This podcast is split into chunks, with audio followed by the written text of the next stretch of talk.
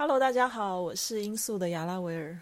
今天就来跟大家讲一下很多人在敲碗的，嗯，动物沟通这个主题吧。嗯，在讲之前呢，还是先问候大家一下，这两天台湾地震频频，那其实也有点搞不清楚到底哪一次是主震哦。嗯，感觉好像每次都蛮大的啊，所以大家还平安吗？希望大家都。平平安安，然后这两天可能还要再注意一下哦，这个地壳能量的释放，好吗？那好吧，进入主题哦。先说一下我是怎么接触动物沟通的。大概在二零一一年的时候呢，因为生活上的一些痛苦的关系，其实人都是这样，对吗？你如果生活上不够痛苦，而且找遍方法都无法解除你生活痛苦。的这种情况下，你才会去接触灵性跟宗教，对吧？所以我那个时候也是这样，我人生嗯，就是面临到非常巨大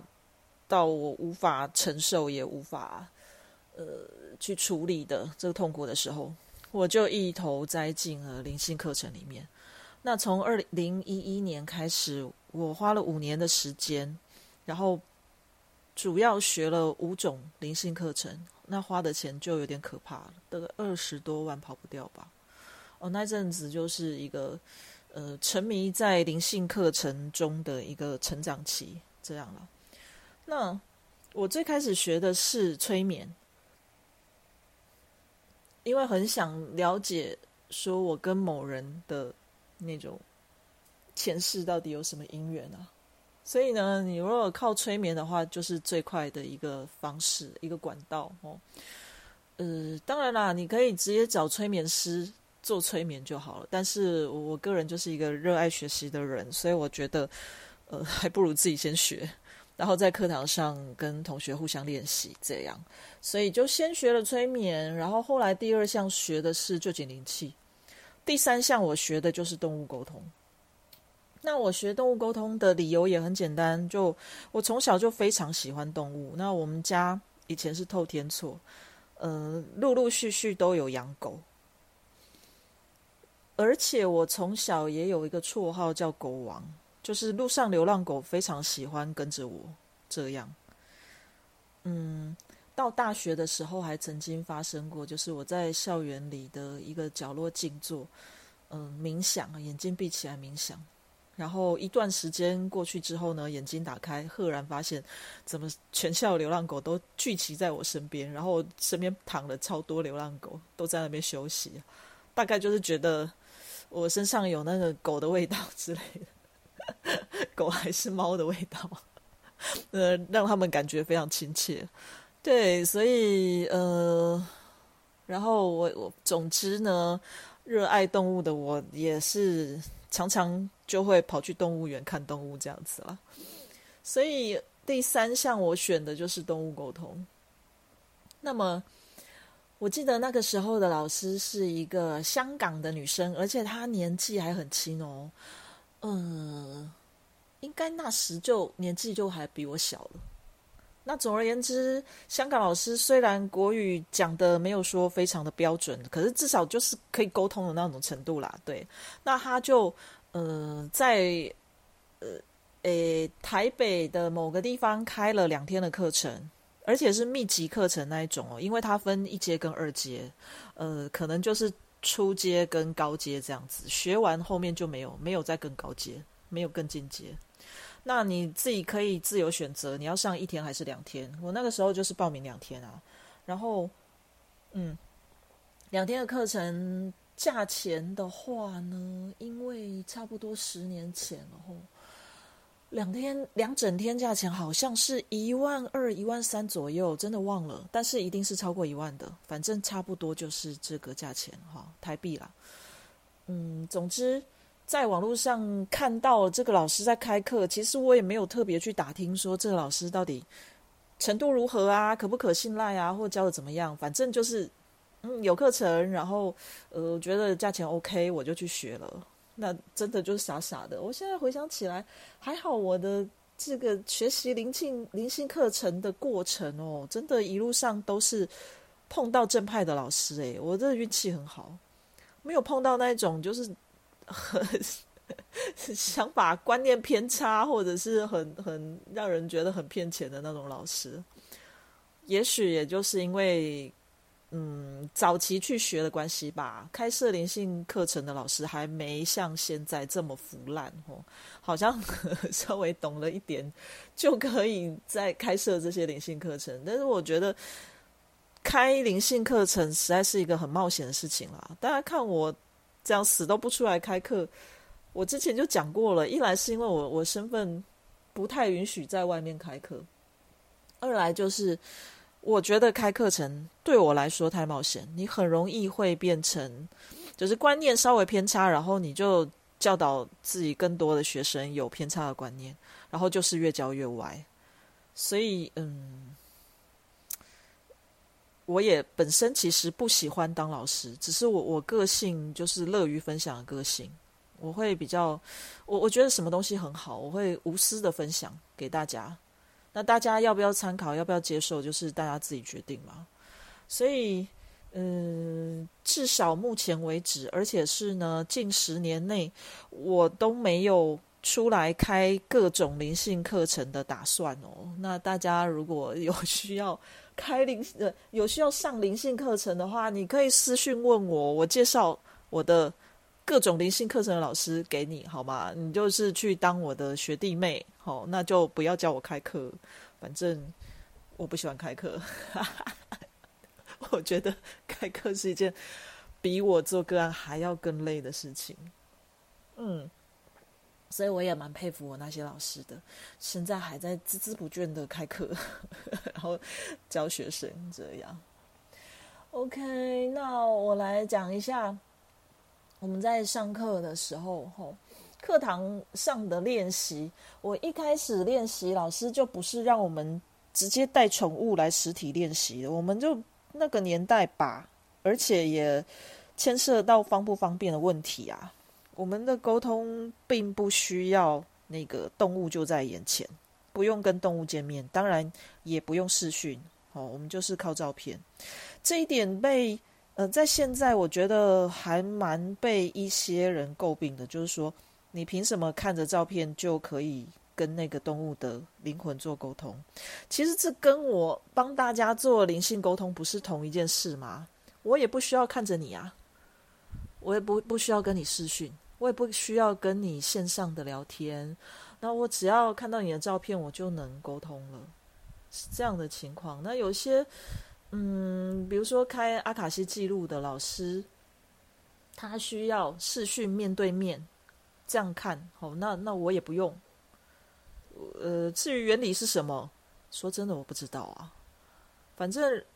你如果相信有灵魂、有能量这件事的话，你就应该要能够接受人跟两人之间的能量连接。然后我靠着你的照片、你的长相，或者是。嗯，靠着我们之间的能量连接，我是可以做传递或者是阅读你的讯息的。我我觉得这一点应该没有什么值得需要去质疑它吧。所以总之呢，那个时候我们就是，嗯，大家就你要带动物的照片到课堂上，然后互相练习这样。同学们当然带的都是猫猫狗狗啊，哈，这这种比较常见的宠物。我记得我如果没记错的话，我那个时候带的是我们家那只金吉拉，就是今年八月去世的那一只。好，那个那只我有说它到今年十月它就十六岁，所以差不多十年前啊，好，那应该是带他的照片没有错。可是那个时候他还没有跟我住，他是跟我妈住，这样好。那我们课堂上就是互相做练习啊，当然也就是看着照片传递一些讯息，练习的感觉是非常有趣的哦。那主任当然也会去问一些问题，然后练习的同学互相做回答。这个时候，我觉得在练习的时候建立信心是最重要的。所以有，嗯，如果粉丝们你有去学动物沟通的话，当然你就是要首先要大量练习，哦，累积你的个案经验。你练习久了，就大概抓得到那种感觉，然后呢，传递的讯息也会越来越清楚跟明确。我印象中最深刻的是，刚好我课堂上有一个同学，他的宠物是黄金蟒，哦，超可爱的。然后，嗯，他就拿了那个黄金蟒的照片给我做沟通。那我我本身属蛇，我其实也也不怕蛇，我非常喜欢蛇，所以 在跟他沟通、跟那条蛇沟通的时候，那条蛇真的个性超级顽皮哦。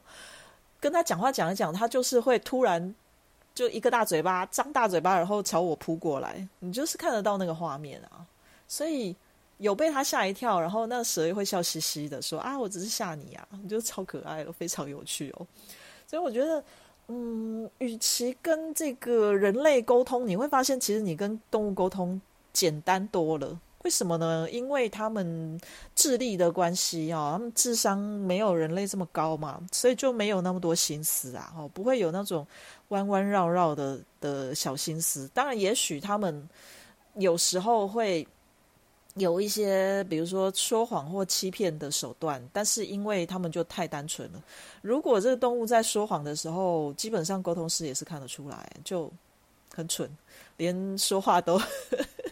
说个谎都会，呃，眼神闪烁啊，或者是态度尴尬之类的。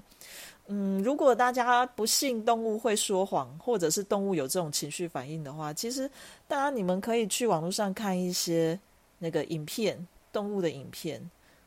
狗狗特别聪明，对不对？那大家就是会看到有一些狗挨骂的时候，就是头低低的，然后会有那种偷看主人的小眼神，或者是狗狗啊、猫猫啊，它们。嗯，做错事的时候自己会躲起来，然后你看眼神，你就知道他自己知道他是做错事情，所以就是很好玩。那嗯，动物真的会有他自己的情绪，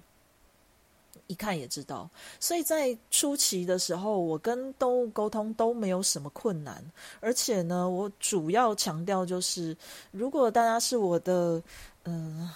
铁粉。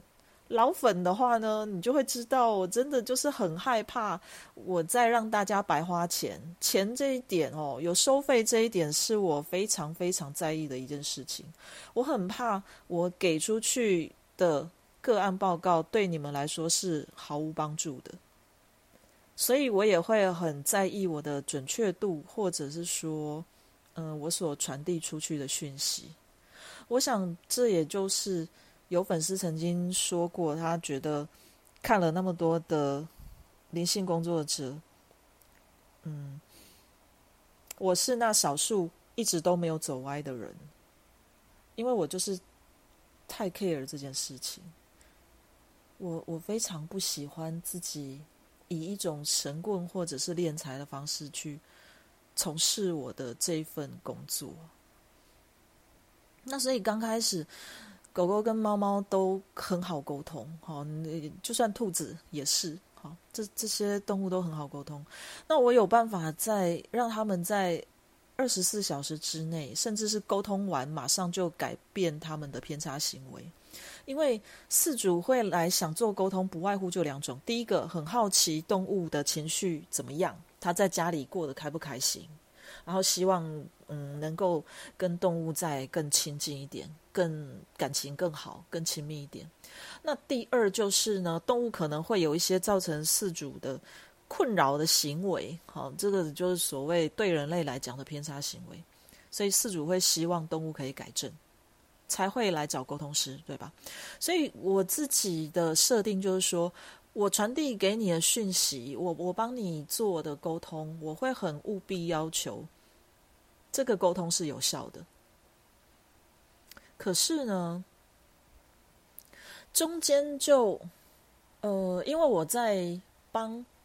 我还没有开粉砖的时候，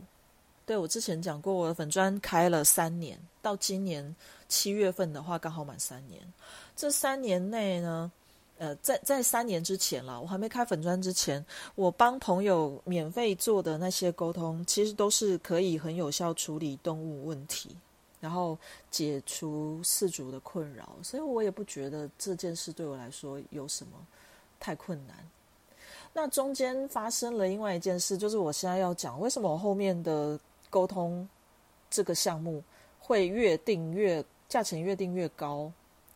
哦。主要是我有先跟你们说过，就是我觉得要在网络上跟事主做及时的对谈，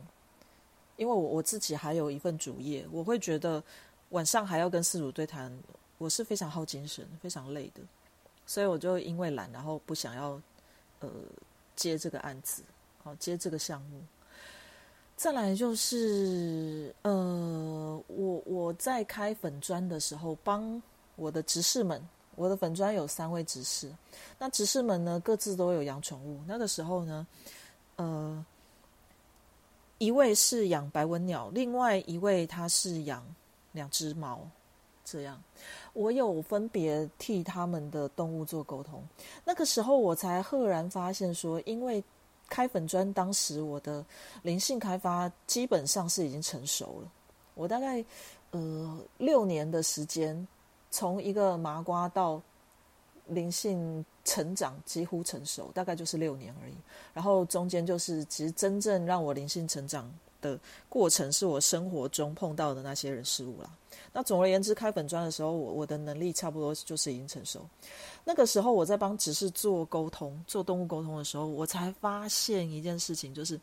我一边沟通，然后一边会发现动物讲出的心声是已经超乎他们单纯的心思，而是在更深一层的呃灵性的那个灵魂所讲出来的话。而他们讲出来的那个话呢，基本上都是在反映四主的潜意识，他们的行为也在反映四主潜意识。我不知道为什么，但是来找我做动物沟通的人，在九成九都是这种案例，就是四主本身当时其实他潜意识出了一些，其实是需要马上正视，然后马上去处理的问题。而且是长期以来的，有可能是情绪问题，或者是呃内在的的问题，这样灵魂上的问题，哦，包括关于灵魂道路的，或者是关于人际关系，那却由动物做出了外在的行为，然后表现出来。好，那行为就会是某些偏差行为，于是事主会非常困扰的带着动物来找我，然后我就透过这个沟通呢，一边处理动物的行为，然后我一边还在处理事主的内心。那时候我的感觉在传递讯息的时候，其实我会非常的紧张跟害怕，是因为天哪，我觉得我好像戳到事主内心的隐私。但是，我又是一个读到什么讯息，我就是务必要如实传达的人，所以我也不可能隐瞒。那讲出了一些比较隐私的事情，我也会就呃呃很尴尬的冒着冷汗的提醒事主说：“请问你最近，或者是你长期以来是不是有怎样怎样的问题，怎样怎样的想法？”你的动物已经反映出来给你看，然后它是透过这种让你困扰行为，然后嗯，让你来找我，然后就沟通的时候，就看我能不能顺便帮助你这样。所以，如果牵涉到这一块的时候，呃，我在沟通当下，当然。全神贯注是不觉得累了，但是处理完我我个人就会觉得精神上非常的疲劳这样子，所以嗯，能够帮同时帮助到事主，我当然也是很开心啊。但大家也知道，来找我的事主个案们，嗯，除了我的执事之外，其实对我对我们彼此来说都是陌生人啊。我如果嗯。表面上是在处理动物的行为，结果后来我我戳到你个人的问题，是不是就不会尴尬？这样，因为你的你可能你的心理预期并没有想要预期处理这个部分嘛，没有想要想到要处理你自己，对不对？但是你预期是说处理动物，结果没想到处理你自己的时候。然后可能有些事主又会觉得，呃，一一方面又觉得尴尬，然后一方面又会觉得可能我是有点冒犯，或者是说我没有预期要面对这这件事。像大家，如果你是来找我做灵性沟通的，你至少心里有个底吧，哈，或者是你来找我做某一些，比如说鬼打墙占卜，你心里都有个底，说啊，我今天就是来处理我自己啊，并不是像动物沟通那样啊，呃，为什么处理一个动物行为，结果处理到我自己？好，这个落差有点大，所以不要说事主本人，我我自己也还蛮尴尬的这样子，所以 后来。再加上呢，嗯，后来我碰到的动物就越来越棘手，就是说，嗯，开始有一些难以被说服的动物，我没有办法在二十四小时之内让他改正掉他的那一个造成主人的困扰行为，所以就又回归到前面我所讲的什么，就是。我开始觉得，哈，我不能处理到，哦，我们不能有效帮助你的话呢，我是不是就在骗钱？然后，那我收这个钱是不是就是很心虚？所以，嗯，我就真的越来越不喜欢去做这个项目。那我就把价钱提高一点啊。那你真正愿意花一个小时两千块来找我的个案，肯定就是我以前好。呃，以前累积过觉得很信任我的那一些铁粉们，或者是说，呃，你你其实也没有找过我做动物沟通，但是你真的就很信任我，你也可以接受说，沟通师本来就不是神，就像我要为那些无效的沟通师讲一句话，真的，你想想看，你你自己都是一个很难说服的人，很难被说服的人。更何况是你的动物，动物的个性也有千百种，动物也跟人一样。虽然他们心思单纯，可是也有那种脾气很执拗的动物啊。他可能，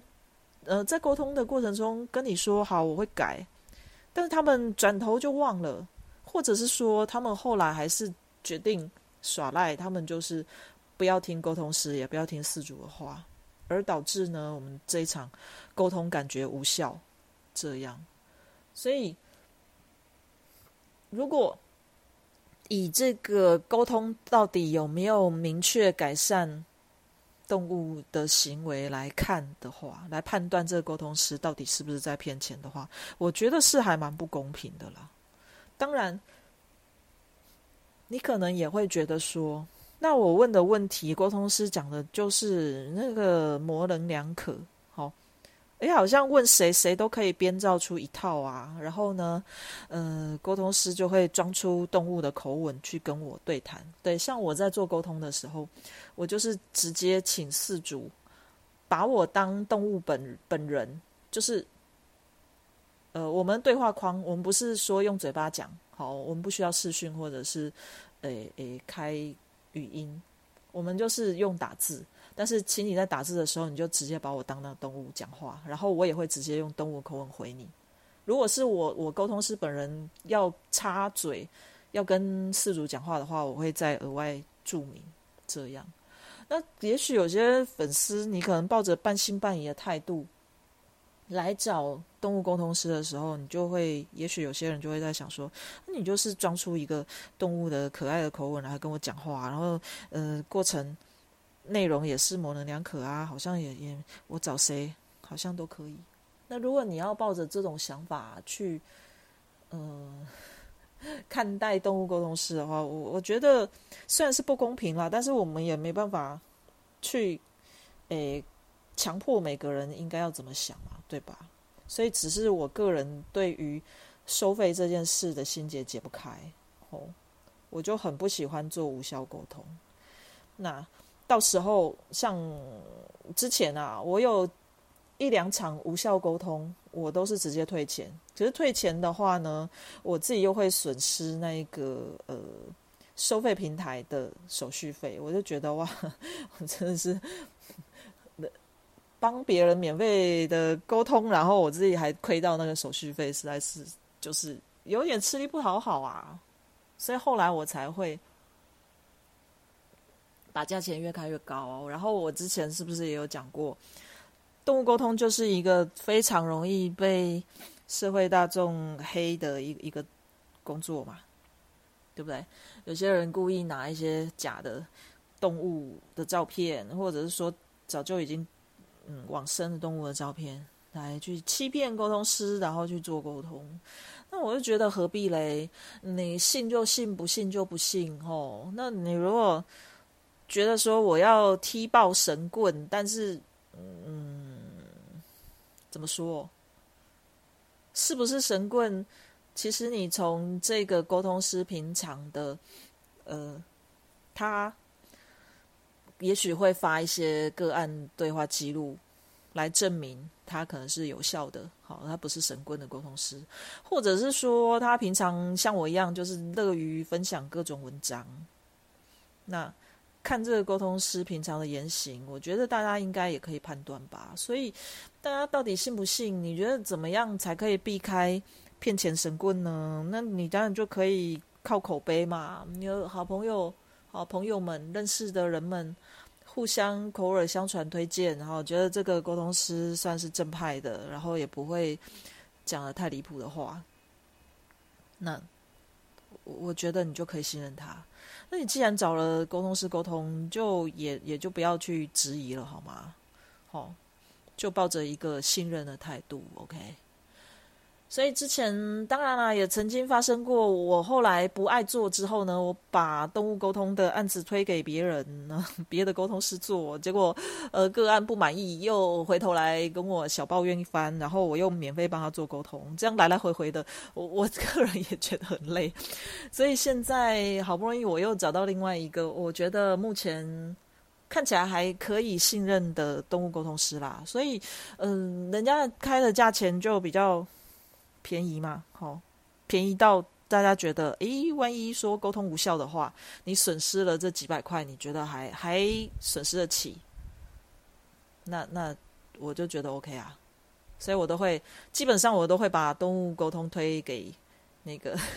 现在算是跟我合作的沟通师这样子，哈，他就比我便宜很多，那请大家就不要。特特意的再花一小时两千块的价钱来找我好吗？嗯，除非你真的就是很很想要，诶，试试看会不会在沟通过程中，然后我又挖出了你内心的的一些想法，一一兼二顾，是不是？你沟通了一个项目，可能也不需要再预约灵性沟通了，哎，刚好又又挖出了你长期以来的问题困难，好。嗯，但是我也不保证每一场都是这样啦，因为你知道，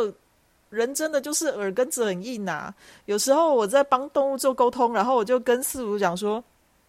你你可能要注意一下，你可能内在有一些这样这样的的诶，需要去注意的问题。”结果那个饲主就说：“啊，没有啊，我不觉得我有这样的问题啊。”如果是这样子的话，那就其实也有几个可能啦。你当然可以当成是我说错了，哦，或者是我在乱说。当然也有一种可能，就是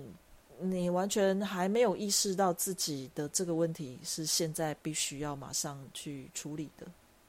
你没意识到。那既然没有意识到，然后意外的被你的动物给挖出来了，你的动物就想要帮助你处理这个问题。他帮你挖出来了，结果你又呃听了，你又觉得没有啊，我不需要啊，哦，或者是说我不想处理我自己，不想面对，那你也有可能是觉得你的反应也有可能是觉得说啊，我没有这个问题，这样，anyway，所以有各种可能啊，那真的我也没办法，好不好？所以，嗯。怎么说呢？结论就是，哎，没有，还没有到结论，不好意思哦，我后面还没讲完。这边的小结论是说，反正啦，哈，大家如果你想要快速处理你的动物的困扰行为，那你来找我推荐沟通师，OK 的，那你就私讯我，我帮你推荐一位，好不好？那如果你想说，不然花个钱试试看，嗯。就是有有更深层的服务，但是我也不能不能保证说你有意识到那个部分哦。好，你想要有深层服务，那 那再来找我。至少 找我的时候，你该可以跟我对谈。好，线上对谈这样。然后，嗯，下面分享的是说关于寻找走失的动物这件事情。好，招走失动物呢，这个是更难被确认的，就是更难被验证，我到底准不准，我到底是不是在呃自我幻想说谎？因为动物它就是一个会移动的东西呀，废话，不然就不叫动物了，对不对？那它，嗯，除非你运气好，它就是固定在某个定点，累了，然后它在那边停很久，要不然我我如果说。帮你找，然后跟你说他当下在哪边，好，有点像那个 GPS 帮你去找。那你去那个定点看的时候，也许他就移动到别的地方了，也说不定。所以寻找走失动物呢，基本上我是随喜，或者是就不收钱，而且我我也不太接这种案子。说真的，就就太难了。如果有牵涉到说啊，我要跟你收费，但是你又又没有帮助到你，你又找不到我，那我收费了，我内心又很愧疚，我也不喜欢这样，吼。所以假设我有空，我可以帮忙寻找一下，没有关系。但是，哎，还可可以的话，就还是不要找我，哈。你若要。实在是很紧急，要嗯去找别的沟通师，有接那个走走失动物的，你花钱给他找，那那就这样，好，好会比较好。我我有做过找走失动物的，然后有找过走失的人，对，啊，走失的人我确实讲出来的地点也就在那附近，没错，但是人也是会移动的嘛，啊就。没有在那定点，又又走了在比我讲的那个点更远一点，而且我看到的那个点真的就是你周边都没有没有地标啊，呃，没有一个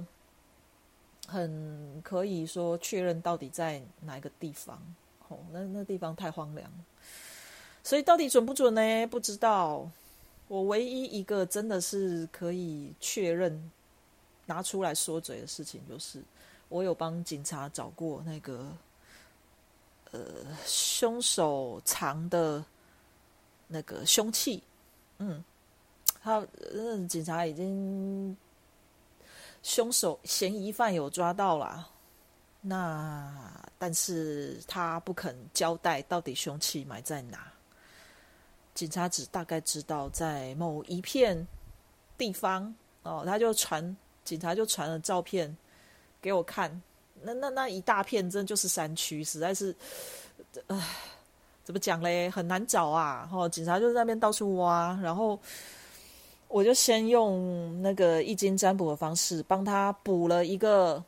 关键点，就是说凶器可能暗示藏在哪边。好，那个是跟跟凶手跟凶器有关，所以我先指示警察你去看那个点那个东西，然后他们确实找到了一个。一一一个香炉这样子，然后从那个香炉里面有找到线索，可是他们当下没有反应过来，不知道就是我我讲的就是那个里面刻的字那个线索，啊，事后才知道。那找到了线索之后呢，我继续再看看那片山区，然后我有确切指出某个点，但是他们在那一片怎么挖就是挖不到，那原因就是因为，嗯，那个凶手他是一个，他后来杀人之后，他就跑去当鸡桶。然后他他的侍奉的神明是呃外国来的，诶诶诶不诶说外国的，反正就东南亚啦，东南亚那边来的，但是是一尊神，那个神是台湾也有的一一尊神，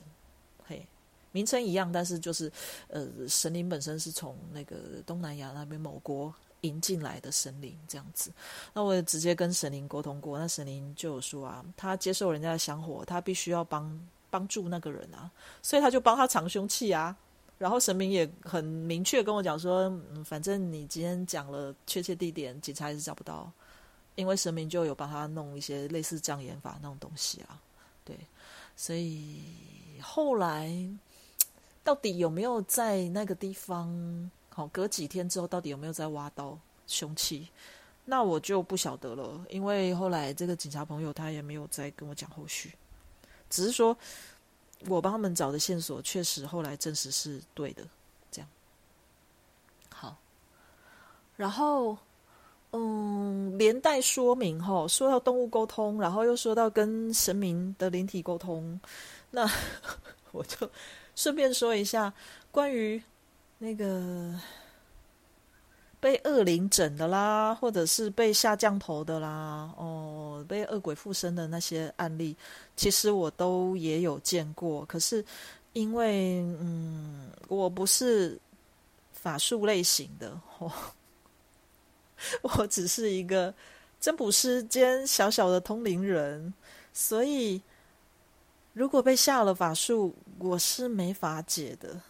我没办法帮你们解法术。然后我也没办法帮大家做法，这样，所以法术类的我真的是帮不上忙啊。呃，特别是像萨满那种东西，大家明白什么叫萨满吗？嗯，反正就是地方信仰哈，地方宗教，每个地方的萨满他都有他自己一套方式，然后符咒类的我是没有办法碰的，所以